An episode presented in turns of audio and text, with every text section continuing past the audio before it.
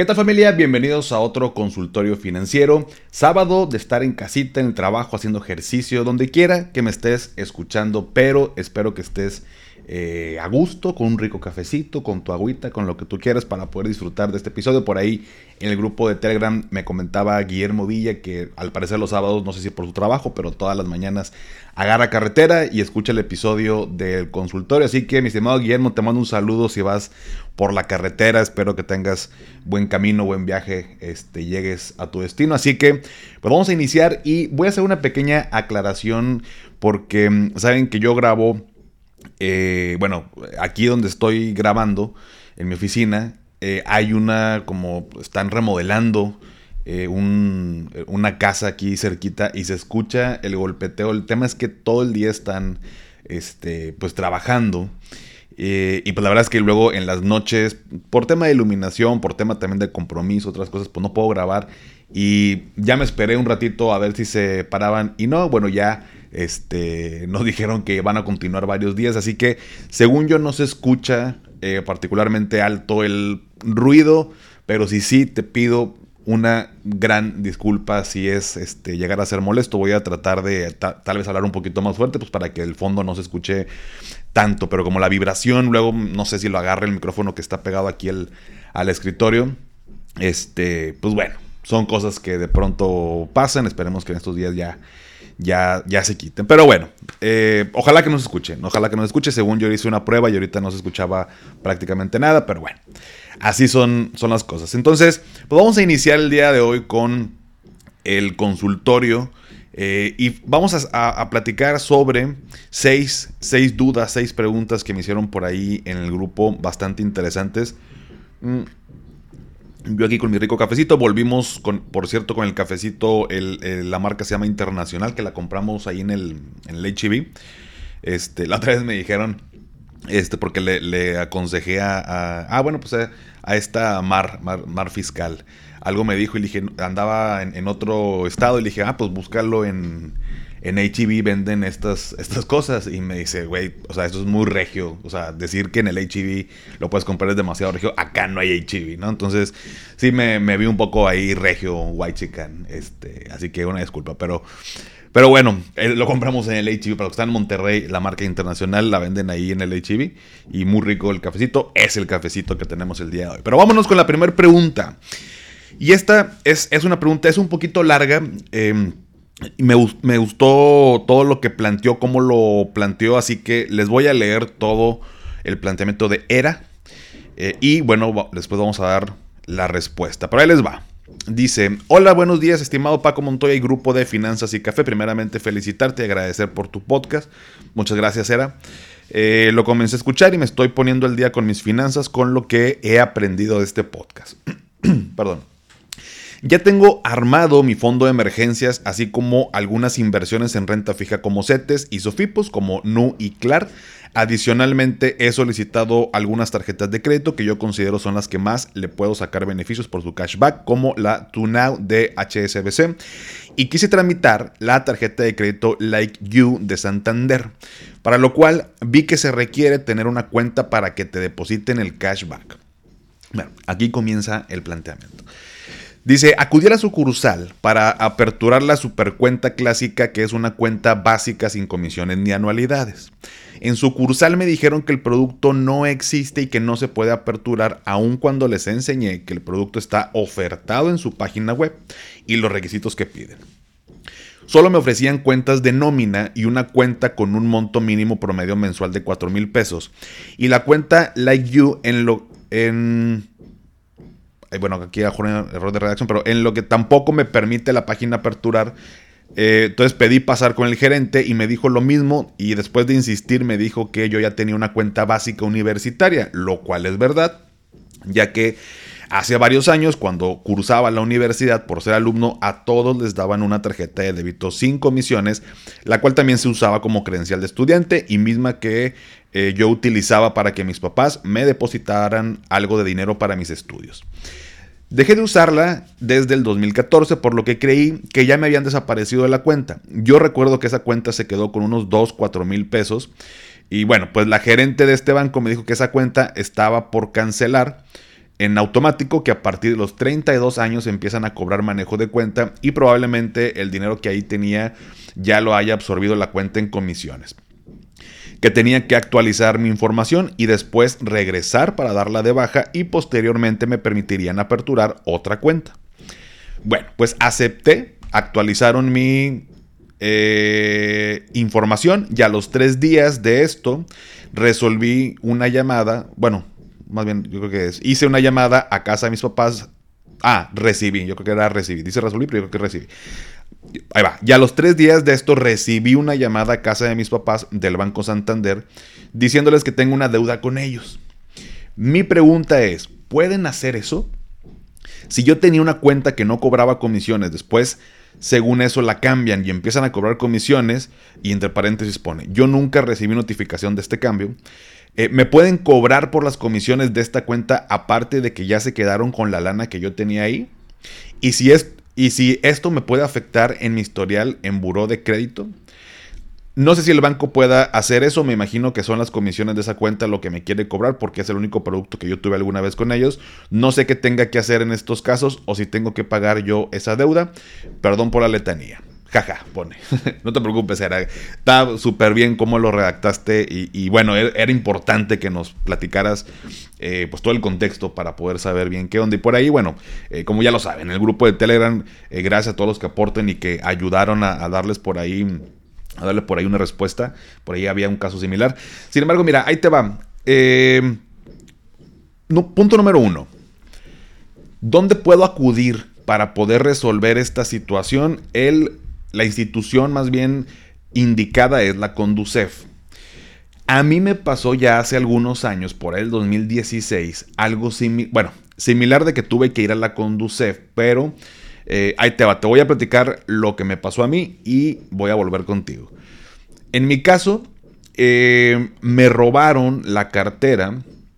Eh, fuimos a una, a una carrera de esas que hacen luego de 5K y 10K, ¿no? Entonces fui con, con Daniela eh, bueno, fuimos a correr y dejamos el carro donde todos los corredores dejaban, que es una plaza comercial aquí en Monterrey, que se llama Plaza Fiesta San Agustín. Los que son de aquí sabrán, o los que han venido sabrán que es como muy icónica, de mucha, muchos años. Entonces la carrera iba a ser cerquita y habilitaron como el estacionamiento para poder dejar ahí los carros. Entonces yo, bueno, termina la carrera, regresamos, mi error, y eso ya lo he platicado en otros podcasts y creo que no sé si en alguna entrevista de, pues obviamente yo llevaba mi, mochila con la toallita, agua, cositas para después de la carrera y tenía mi cartera. Dejamos la cartera los dos, ¿no? Y con todas las tarjetas y cosas y, y demás. Obviamente después de ahí jamás, eh, o si voy a salir y no, necesito una tarjeta, bueno, realmente nada más tengo dos tarjetas de crédito, pues las dejo, nomás me llevo una, este, y dejo la otra y dejo cosas valiosas tipo eh, la INE no me la llevo, nada más me llevo la licencia, o sea, por si llegaran a saltarme, por si llegaran a robarme o algo, pues bueno, no, no hace tanto show. Bueno, el punto es, yo iba de regreso eh, de la carrera y empezamos a recibir notificaciones del banco al celular. Y me dice Daniela de que, oye, ¿dónde está tu cartera? Y le digo, no, pues está atrás en la cajuela, en la, en la mochila, la tuya. No, pues también. Me dice, es que me está llegando un mensaje de que están haciendo cargos en mi, en mi tarjeta. Y yo, no manches. Total, ya estábamos llegando casi a la casa. Llegamos, bajamos, vamos a la cajuela, sacamos las carteras. Y ahí estaban las carteras, pero sin las tarjetas de crédito. Entonces estos cuates bien astutos, porque bueno, obviamente cuando terminó la carrera, pues abrimos la mochila y vimos que estaba la, la cartera ahí y todo. Eh, pues no sospechamos de nada, ¿no? Entonces, pues eso les dio tiempo todavía a ellos de este, ir a hacer compras y lo que tú quieras. Em, total, eh, yo le dije, no, pues marca al, al, banco y, bloquea la tarjeta, di que te la robaron y todo, y bueno, ya.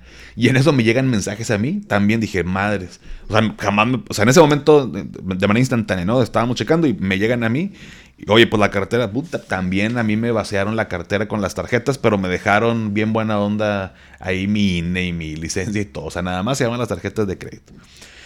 Entonces, aquí el punto es que yo tenía una tarjeta de Scotiabank que no utilizaba. Eh, en el 2013, 14, o sea, dos, tres años atrás, yo saqué esa tarjeta por hacerle el paro a un amigo que trabajaba en Scotiabank porque yo estaba queriendo comprar un auto Entonces, pues estaba preguntando por los créditos. Yo le, yo le dije a este cuate, oye, pues chécame con Scotiabank a ver qué tasa me dan o cómo está el, plan. Total, me decidí por BBVA en su entonces para el crédito automotriz, pero como yo había metido solicitud también con Scotiabank, pues me marca este cuate un día de que, oye, pues vamos para que sepas, te, tienes, este, o sea, no hay falla con el crédito, tienes preautorizado una tarjeta de crédito, eh, crédito con tanto, este, la madre, esto, el otro. Total, dije, no, pues no, no necesito. Le dijo, güey, este, mira, no te cobran eh, anualidad y la puedes tener hasta por emergencia, o sea, ya la tienes preautorizada. Este, total, me, así como que me dijo y como que hazme el paro y todo. Y le dije, mira, ok, pues si no me van a cobrar nada, no la voy a usar, la neta, pero si no me van a cobrar nada, pues bueno, pues si te ayuda, pues ahora la saco y, la, ya mejor, eh, luego la cancelas. Me dice, nomás tramítela y luego la cancelas. Entonces mi segundo error, por supuesto, fue no cancelarla. O sea, pues la verdad la tenía ahí dije, bueno, pues a lo mejor algún día o después la cancelo y estuve postergando todo ese tema. Regresamos al 2016 donde me roban la cartera. Entonces yo reporté, eh, porque me robaban la American Express, que por cierto, una chulada el servicio de American Express me resolvió. Lo primero que me preguntaron cuando marqué para cancelar, para bloquear porque me robaron la tarjeta, el cuate me dice, eh, ¿qué tal, eh, señor Francisco? ¿En qué le puedo ayudar? De que no, es que me robaron la cartera y quiero bloquear porque están haciendo cargos y demás. Y me dice, ah, ok, eh, ¿y usted se encuentra bien? Y yo así por dentro de que, güey, estoy bien, te estoy marcando, ocupo cancelar porque me están... Dice, no, no, no, no se preocupe, a ver, déjeme checar. Ah, sí, están aquí, son tres cargos, son 18 mil pesos, déjeme, eh, no se preocupe, vamos a meter la reclamación, le voy a abonar esa cantidad en lo que investigamos y en 72 horas tenemos una respuesta, pero no se preocupe, va. Y en tres días se resolvió. Me hablaron de que, señor Francisco, ya comprobamos que sí, pues era un del robo, lo que tú quieras, eh, y ya, no hay bronca. Yo, puta, qué chula, ¿no? Y así pasaron los días, y como a las dos semanas, no sé qué me iluminó Dios, y dije, no mames, la tarjeta Scotiabank. Dije, a ver, y tampoco la tenía. Y como, como no la usaba, no tenía ni la banca en línea activada, ni la aplicación, y pues no la usaba, o sea, no tenía, no tenía activadas las notificaciones, de nada, nada, nada, nada, nada. Total, ahí también hicieron cargos. O sea, marqué, dije, oye, me robaron la cartera eh, hace tales días eh, y tenía una, tengo esta tarjeta y checó y, no, pues sí, sí, tenemos aquí unos cargos y eran como 5 mil y fracción, una cosa así. Entonces dijeron, pues me la robaron, ¿qué tengo que hacer? No, pues tienes que meter una mm, reclamación y en un mes y medio, o sea, también me dijeron, te abonamos esa cantidad o te bloqueamos para que no te estén cobrando intereses y en un mes y medio te respondemos. Yo, a la madre, un mes y medio es un, chingo, pero dije, bueno, pues está bien, pues X, como quiera no voy a tener que pagar nada. Al mes y medio que pasa, eh, me dicen los de Scotiabank, ¿sabes qué? Pues no procedió, tienes que pagar. Yo, ¿cómo que no procedió, güey? Pues si me robaron la tarjeta, o sea, no puedes checarnos. Fue en el Soriana de San Agustín, o sea, eh, no, yo tengo mi INE, ni siquiera se llaman mi INE, o sea, puedes checar las cámaras, no era yo, o checa la firma que están haciendo, no era yo el que hizo esos, esos cargos, porque aparte fueron compra física, no fueron compra en línea. No, pues ya se, se, resolvió que esto que el otro, y pues, este, pues usted sabe, así como, pues si no quieres pagar, pues no pagues, pero pues se van a ir acumulando los intereses. Total que finalmente voy a la Conducef, dije, chinga, o sea, qué flojera, trámite burocrático la Conducef. Y la verdad, bueno, no sé si por ser una ciudad este, grande que tengamos, pero bueno, la Conducef, la verdad es que aquí en, Monterrey, en su momento, me imagino que siguen ahí, está en la calle Washington. Este, dije, bueno, pues voy a ir, me lancé. Eh, súper rápido, no, pues mete la reclamación, esto y lo otro, bla, bla, qué banco es. Súper bien todo. Bueno, no se resolvió. O sea, si, si, quieres saber qué pasó, tuve que pagar. Eh, me peleé con todo el mundo, pero al final tuve que pagar por el bien de mi historial crediticio. Porque la conducción me dijo, es que en el contrato... Eh, o sea, si, si el banco incumplió el contrato o te hizo así que una jalada, o sea, ten por seguro que la ganamos, ¿no? Y aquí tenemos abogados que no te cobran y te ayudamos con todo el proceso. Pero su contrato viene que, bueno, dos cosas. La primera, después de como 2, 3 años, te comienzan a cobrar anualidad. Eran como 400, 500 pesos. De entrada, se estaban acumulando los cargos por anualidad de la tarjeta que yo pues no estaba enterado. Y segundo, cuando te roban tu tarjeta de crédito, tienes 24 horas para reportarlo. Si no, haz de cuenta que valiste madre. Entonces, pues, o sea, vayan, eh, no me acordaba la tarjeta y dentro de todo, o sea, que si mi error fue dejar la cartera en el carro, no cancelarla cuando pude, este, no tener... eso eh, lo tomo y es más, anualidad, este, dices, bueno, pues no, no, es tanto, pero eran como 5 o 6 mil pesos. Total, voy a un Scotiabank, hablo con una gerente que no me resolvió pan y madre.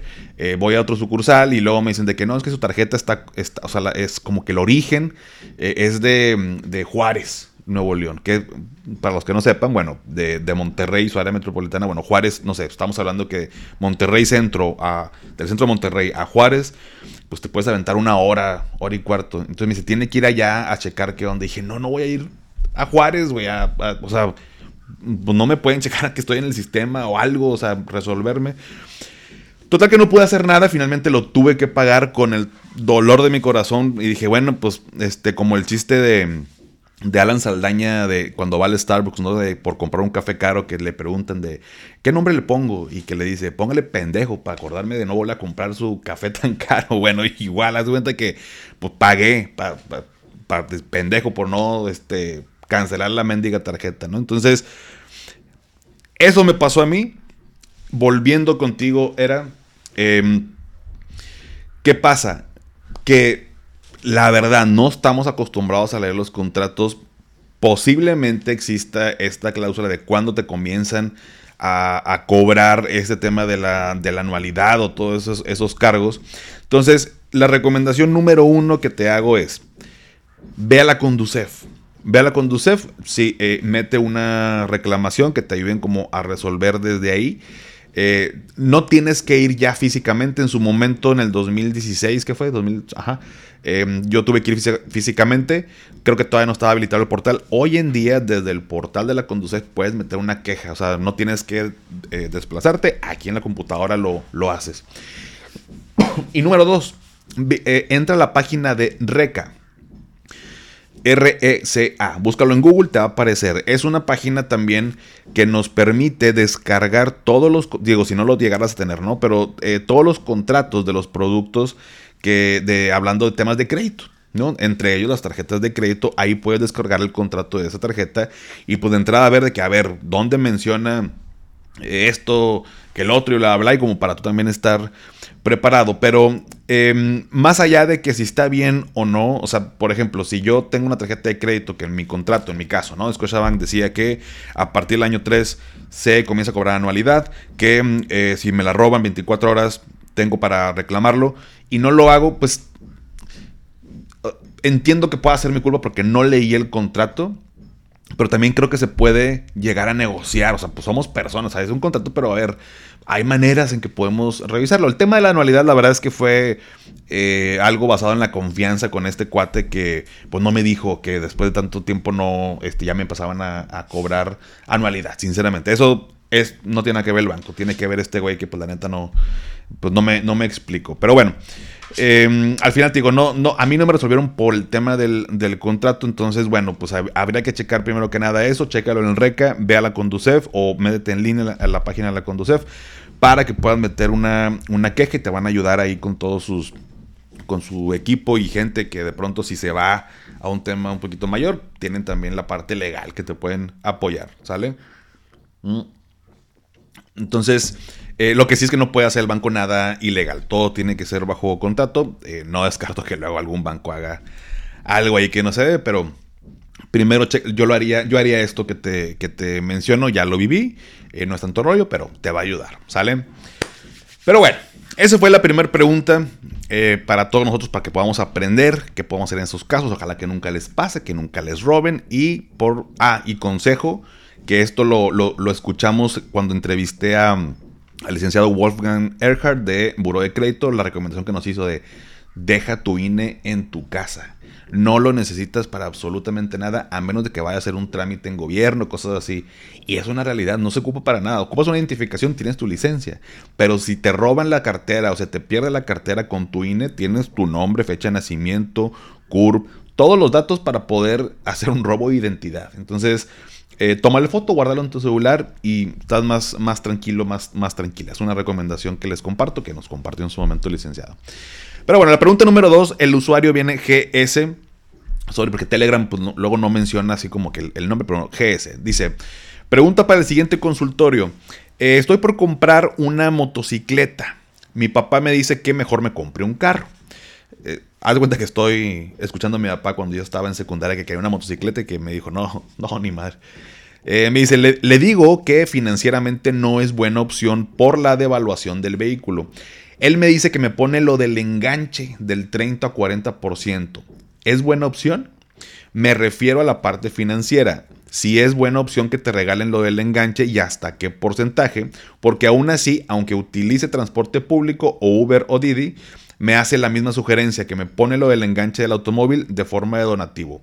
Solo que la condición es automóvil nuevo, no usado, y que yo me haga cargo de las mensualidades. ¿Es buena opción? Y bueno, mi estimado, mi estimada, eh, mira, eh, y coincido con lo que por ahí platicábamos en el grupo, en el, grupo de Telegram. De entrada, tu papá te lo dice por el tema de seguridad. Así me lo dijo a mí cuando yo era chavo. Yo nunca me pude comprar una, una motocicleta. Ya cuando tenía los medios para hacerlo, pues la verdad es que me compré un auto. No descarto que eventualmente eh, me quiera comprar una, pero ya después de dos operaciones de rodilla no quisiera. Como dijo un amigo que, tiene que siempre ha tenido moto, me dice: hay dos, dos tipos de motociclistas. Los que no se han caído y los. Perdóname, los que se han caído y los que se van a caer. Y que al parecer es un dicho muy común. Eventualmente en una moto te vas a dar en la madre muy leve o muy fuerte, pero va a pasar. No sé qué tan cierto sea. Quien tenga moto, platíqueme en los comentarios. Pero te lo hice por el tema de la seguridad. Y el 30-40%, a ver, de entrada que te regalen el 30-40%, que es casi la mitad del vehículo, es un regalazo, ¿no? Es un super apoyo. Y yo creo que también tu papá lo hace como incentivo para decir, oye, pues para que no quieras comprar la moto, yo te pongo una lana, pero si es carro y si es nuevo.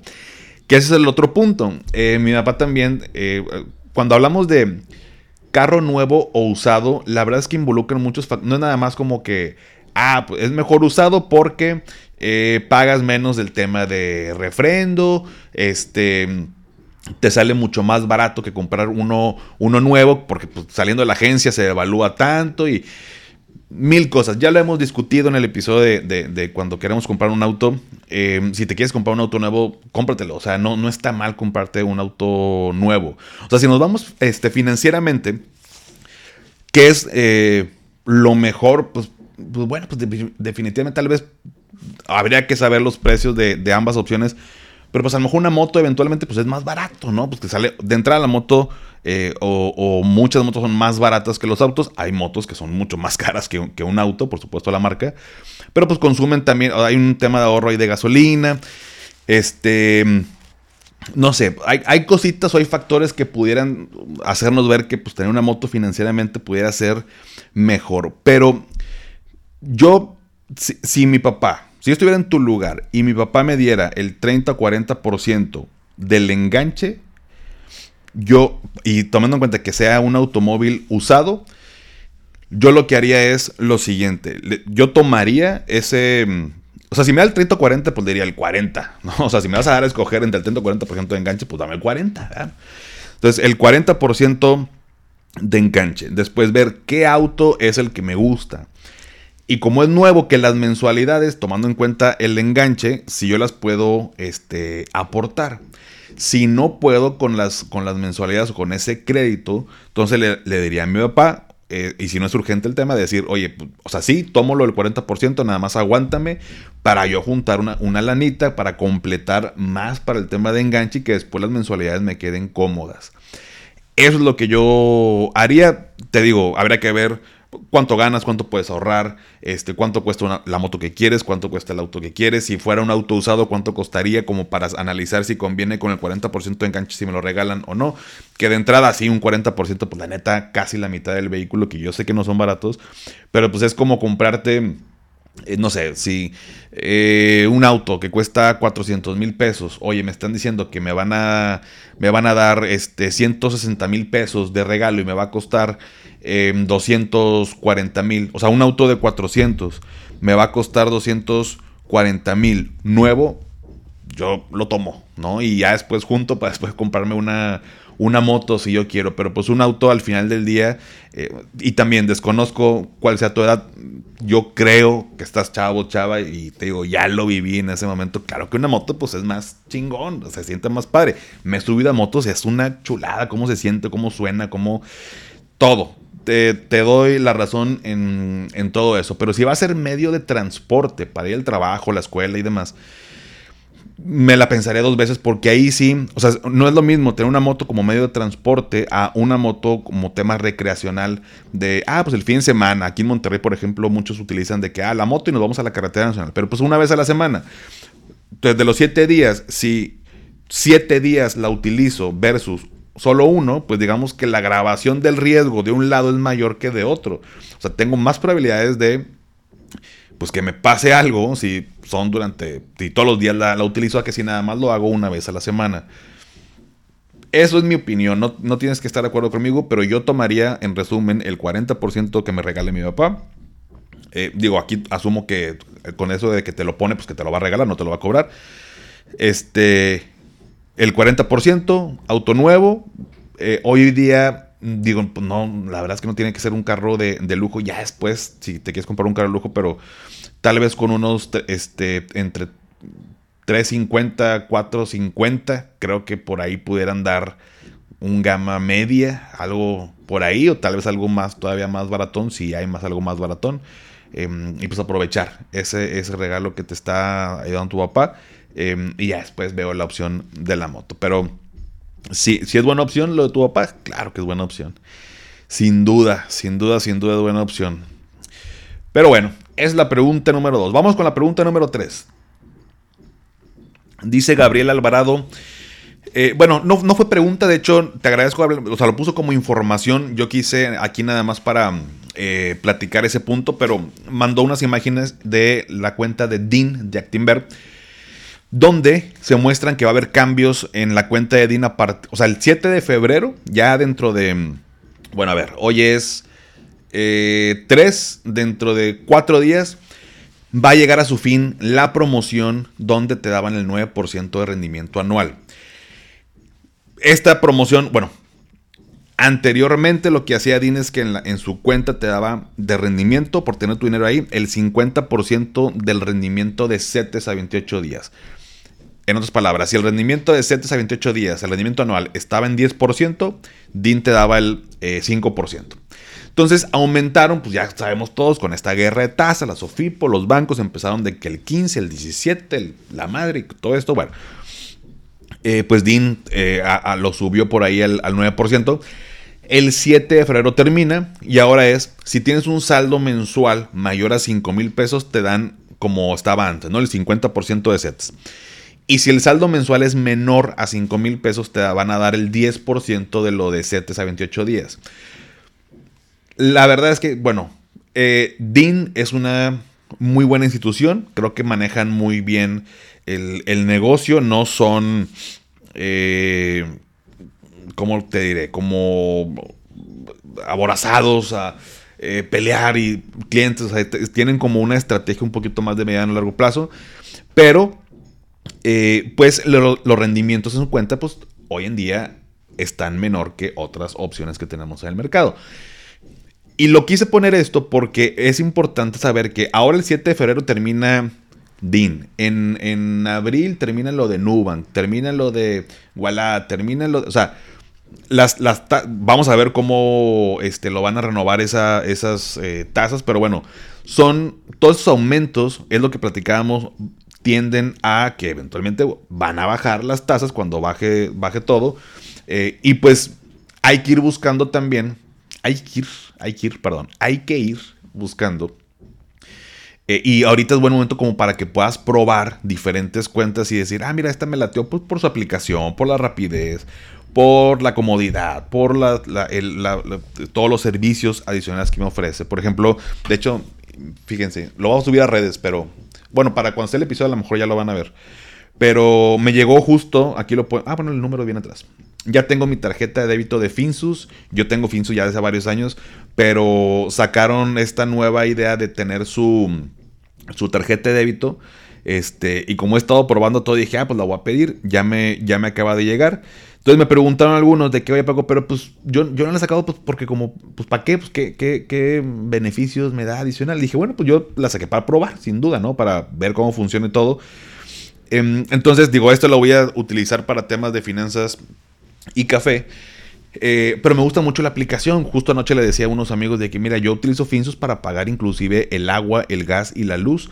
Eh, desde ahí yo, yo mando el dinero a mi cuenta de Finsus, está generando un rendimiento, por más pequeño lo que tú me digas, pero mientras antes de, hacer los pagos de servicios, digamos que yo mando el dinero, ahí está generándose. Cuando toca hacer el pago, simplemente eh, hago el pago ahí. En, o sea, y con la aplicación escaneas el código de barras del recibo de luz, por ejemplo, ya te detecta, pagas, dos clics, ¡pum! Listo. Entonces, me gusta mucho el ambiente de Finsus, la aplicación, la rapidez, eh, sus esquemas de inversión y, los productos que han estado saliendo. Esa es mi opinión, es opinión de Paco y es a mí lo que me gusta. También tengo la de Nu, me gusta Nu. Este, voy a sacar también con Clar, vamos a ver qué tal. Entonces, si eventualmente las tasas van a bajar, pues queda también con una opción que te guste, te sea cómoda para tus necesidades, para lo que tú quieras. Eh, y, como no cuesta abrir una cuenta de débito, pues puedes probar. Prueba y si no, pues la cancelas y se acabó. No es como las tarjetas de crédito que si no, pues te cobran y demás. Eh, digo, no, no está de más que revises, pero hoy en día, la verdad, con todas estas fintech y, plataformas y demás, pues uno de sus plus es que pues no te cobran comisiones. ¿Sale? Mm. Muy bien. La cuarta pregunta, Sergio Troncoso dice, buenos días, una pregunta que siempre me ha surgido en el tema de los seguros de gastos médicos mayores. Dice, una vez teniendo la póliza, ¿la anualidad va incrementando o es fijo? Es decir, ¿se queda pactado su costo al momento que se contrató o este va en incremento? Y otra pregunta, ¿por qué el ser beneficiario masculino y no tener ningún cónyuge de igual manera incluye en la maternidad? ¿Será que acaso al momento que ya se cuente con alguna cónyuge, este se, se pueda respetar al momento de comprobar la acta de matrimonio en un futuro. Saludos. Mi estimado Sergio Troncoso, eh, ahí te va. Las dos preguntas. La primera, el costo de la póliza, de una póliza de seguro de gastos médicos mayores, va en aumento todos los años.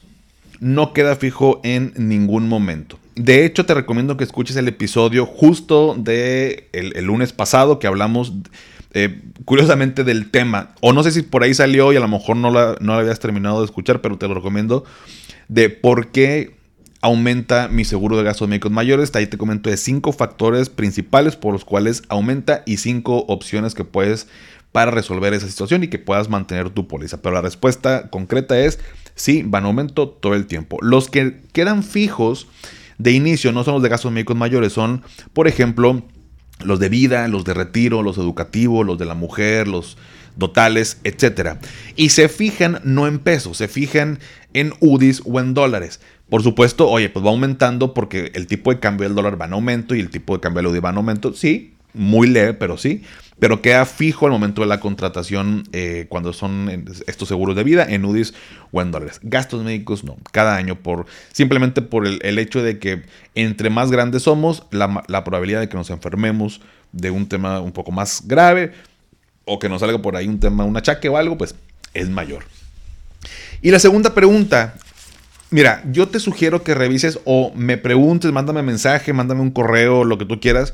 Y si quieres, mándame tu póliza para revisarla. Seguramente no te están cobrando el tema de, maternidad.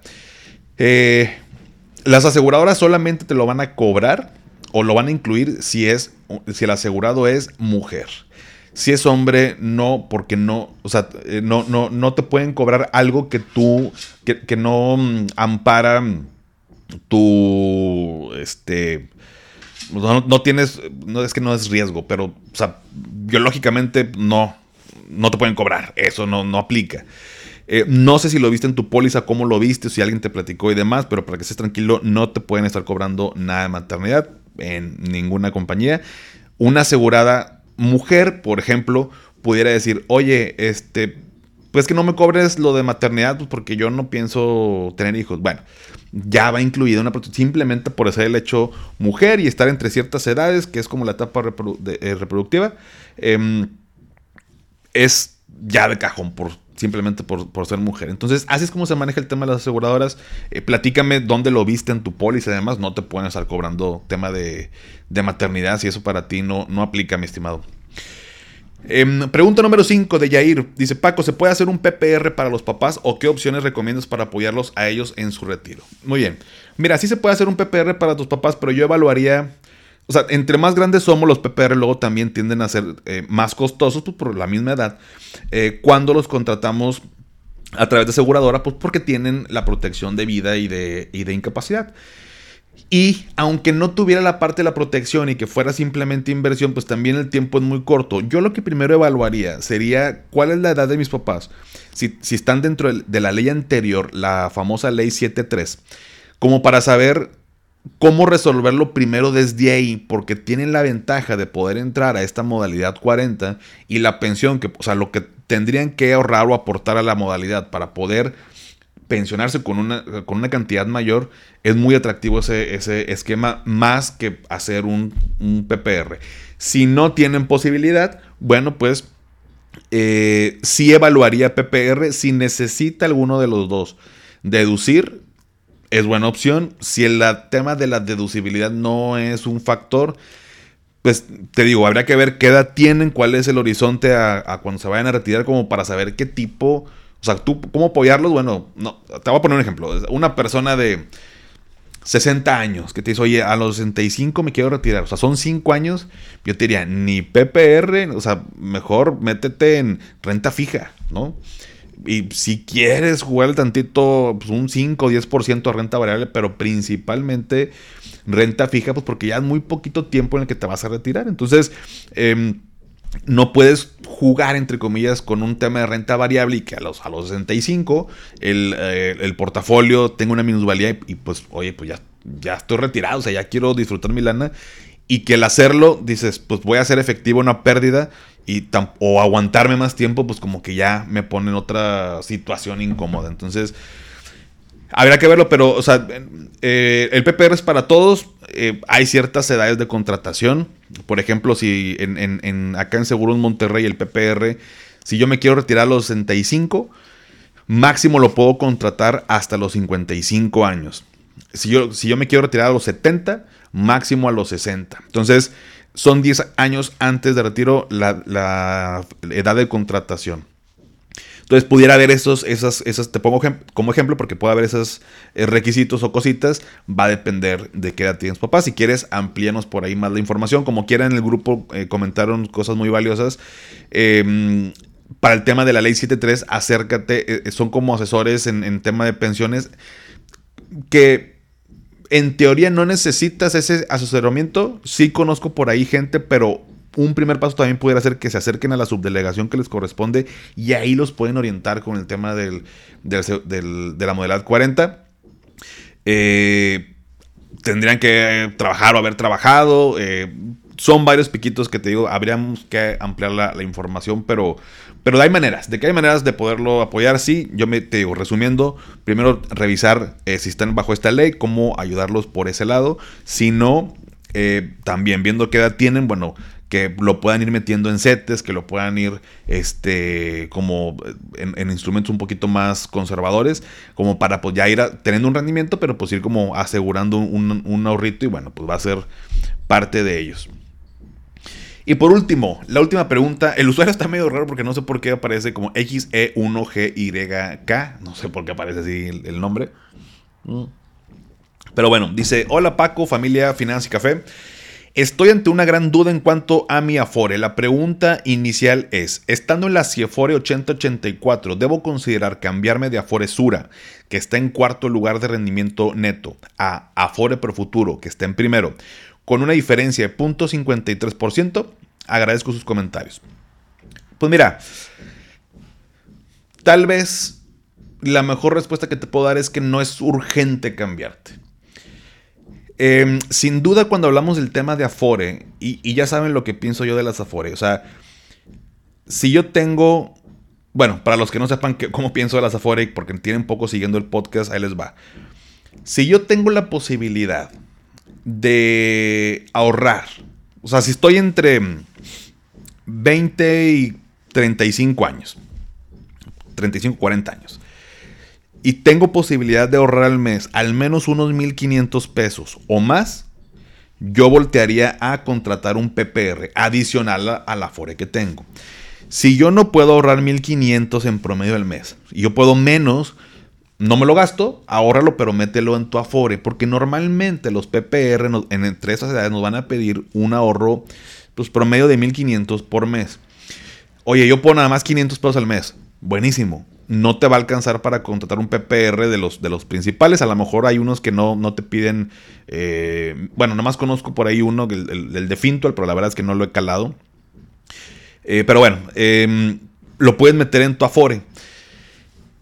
Y con el Afore, pues simplemente asegurarnos que de acuerdo a nuestra edad, pues que estemos en la, en la del primer lugar o la que mantenga el, mayor rendimiento neto. Porque pues la verdad es que si yo voy a estar haciendo por mi cuenta el PPR, dices, oye, pues le meto a mi Afore mi PPR, pues mátela a tu PPR, ¿no? Digo, al final tu Afore, pues también el, gobierno te aporta un porcentaje, el patrón otro y a ti te descuentan otro.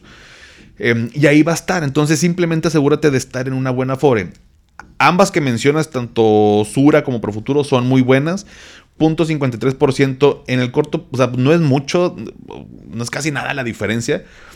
Si eso se mantuviera durante todo el plazo, durante 30, 40 años, bueno, pues ya, el interés compuesto sí haría una, una diferencia. Más yo te diría, a ver, siéntate a, revisar a Foresura, cómo te han dado el servicio, su página, los servicios eh, adicionales. Eh, Profuturo, Digo, yo saben que no tengo. Bueno, sí tengo una Fore, pero quedó ahí este, eh, varada desde hace como 15 años. Cuando trabajé de pizzero, yo hacía pizzas. Por si no lo sabían, dato curioso de Paco, eh, yo era pizzero. Me, sé hacer pizzas, las hacía bastante bien. Eh, trabajaba en una cadena que se llamaba Mr. Pizza, aquí en Monterrey. me encantaban esas pizzas y me dieron trabajo. Y, y aparte me regalaban pizza para poder comer. Digo, terminé medio asqueado cuando salí, pero bueno, me pagaban 533 pesos semanales. Pero me encantaba hacer pizzas. El punto es, después de esta mm, desvío, es que pues me dieron de alta en, el IMSS y todo y tenía una FOR. Eh, Banorte mm, siglo XXI. De hecho, me siguen llegando los estados de cuenta, pero, o sea, este, lo que se acumuló es una cosa de nada. Em, entonces, simplemente eh, asegurarte que si ya la vas a tener porque pues es por ley, pues que tengas una, buena fore, que cheques la aplicación, los servicios y demás. Y si te quieres cambiar, eh, pues también revisar que sea un buen momento. Ahorita, eh, bueno, yo creo que a mitad de año vamos a poder visualizar mejor toda esta parte de los cambios. El año pasado yo les recomendaba no se, o sea, no se cambien ahorita porque, de hecho, desde el año antepasado, finales y todo el año pasado, porque si hay una minusvalía con el tema de las afores o tu fondo, pues cambiarte va a ser efectivo una pérdida. Entonces, pues no, no había prisa. Mejor espérate que eh, tu estado de cuenta te aparezca en positivo y no salga negativo para decir, ah, bueno, pues ya, ya me puedo cambiar. Entonces, resumiendo, no es urgente que te cambies, la verdad, la diferencia no es mucha. Em, si te quieres cambiar por un tema de servicio, también está bien. Y si te quieres censura, también está, está muy bien. Si le estás apostando al, tema del, de la FOR y estás metiendo lana, bueno, pues eh, con tu asesor si tienes dudas, con mucho gusto, mándame tus dudas por el grupo, ponlas en el grupo, mándame mensaje directo si, si no quieres hacer público el, asunto. Digo, cada quien, yo respeto todo eso, eh, y con mucho gusto. Entonces, no es urgente, ambas son buenas. Evalúa más que nada el tema de servicio y monitorea simplemente cómo va el, el ranking con el tema de las afores. Ya si fuera un 2, 3 puntos porcentuales, como está de la primera a la última, te diría, no, sí, no, ya es, ahí sí ya estamos hablando de una buena diferencia. Pero si adicional a eso tienes tu PPR, mejor apuéstale a tu PPR, ¿sale? Mm. Pero bueno, familia, pues hasta aquí el episodio del día de hoy. Estaba platicando muy a gusto, sinceramente creo que ya se me fue el tiempo, no sé cuánto tiempo llevemos, ya 44 minutos. Una disculpa, trato de hacerlo menos, pero pues me encanta estar platicando aquí con ustedes. Esta es mi zona este, segura. Eh, aquí es mi, mi, círculo, así que pues me encanta hacer esto que hago. Pero bueno, vamos a cerrar el episodio.